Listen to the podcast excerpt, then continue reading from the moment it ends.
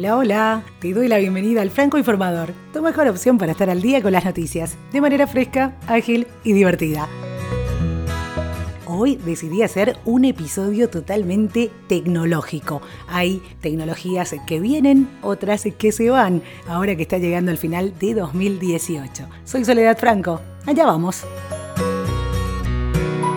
y la próxima generación de innovación tecnológica se va a dar a conocer al mundo cuando el CES 2019 abra sus puertas el próximo mes en Las Vegas, el evento tecnológico más importante e influyente del mundo. Van a ser protagonistas temas como conectividad 5G, inteligencia artificial, realidad virtual y aumentada, ciudades inteligentes, deportes, robótica y mucho más. Tecnologías que ayudan a las personas, gobiernos y empresas a prepararse para desastres naturales y emergencias públicas también tendrán su lugar, así como el turismo, ciudades inteligentes y por supuesto no puede faltar el blockchain la activación por voz y los asistentes inteligentes también van a ver un aumento muy grande en 2019, desempeñando un papel todavía más importante en nuestra vida diaria, ya sea que estemos en el auto, en la cocina o en la oficina, escuchando obviamente el franco informador. Los expositores de autos en el CES van a presentar la próxima generación de tecnología de vehículos, que alimentará la industria global en 2019. Así que se viene un año 2019 desorbitante en materia de tecnología.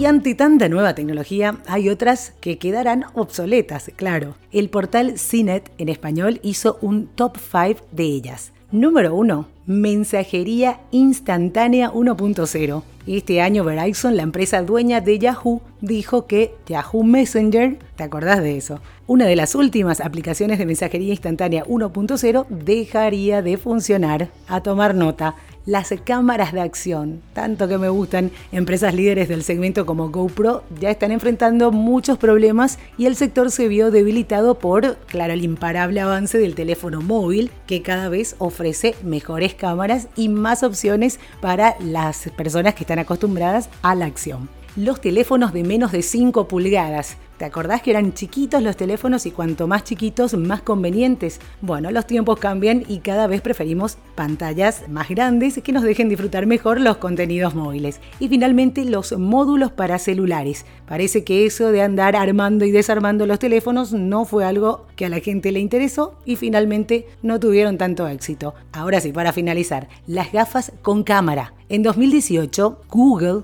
dio a conocer que el programa para consumidores de las Google Glass se daba por terminado. Y si hablamos de Snapchat, que lanzó las nuevas Spectacles 2, diversos estudios demostraron que sus compradores dejaron de utilizarlas al mes de uso.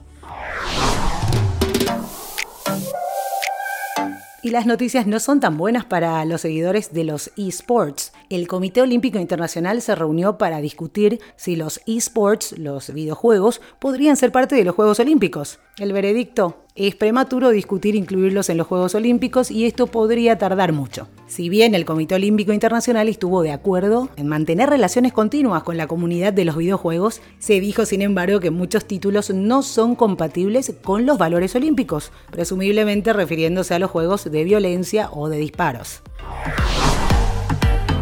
Se estima que para 2019 exista un déficit de 450.000 profesionales en tecnologías de la información en América Latina. Esto de acuerdo a cifras compartidas por Cisco. Por eso, a partir del 21 de noviembre, la plataforma online Crea en tu idioma, creada por google.org junto a Comunidad IT y Colnodo, está disponible al público hispanoamericano al precio de un dólar mensual para la formación en tecnologías digitales. El objetivo es capacitar a las personas y ayudarlas a obtener mejores oportunidades laborales y posibilidades para hacer crecer sus negocios.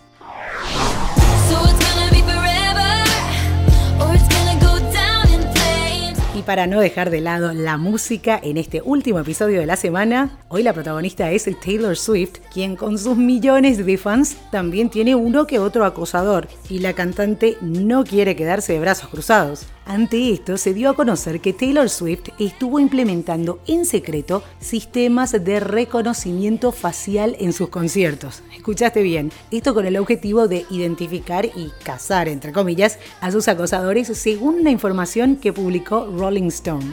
Mike Downing, director de seguridad de la compañía Oak View Group, especialista en eventos en directo y quien aseguró haber asistido personalmente a ese concierto en mayo de este año, mencionó que se montó un kiosco donde se mostraba algunos videos de Taylor Swift durante sus ensayos. Lo que nadie sabía es que este kiosco escaneaba en secreto el rostro de todo aquel que miraba estos videos. A pesar de que no hay una confirmación oficial por parte del equipo de Taylor Swift, esta sería la primera vez que se usa este tipo de tecnología durante un concierto masivo para detectar acosadores en los Estados Unidos, al menos de forma pública. Y atenti, que esto recién empieza.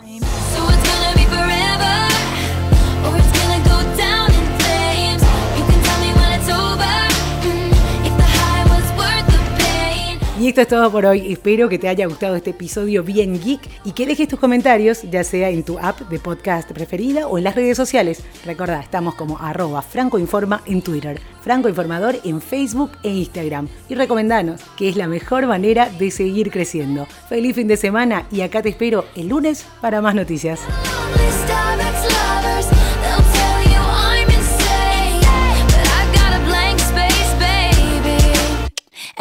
Write your name.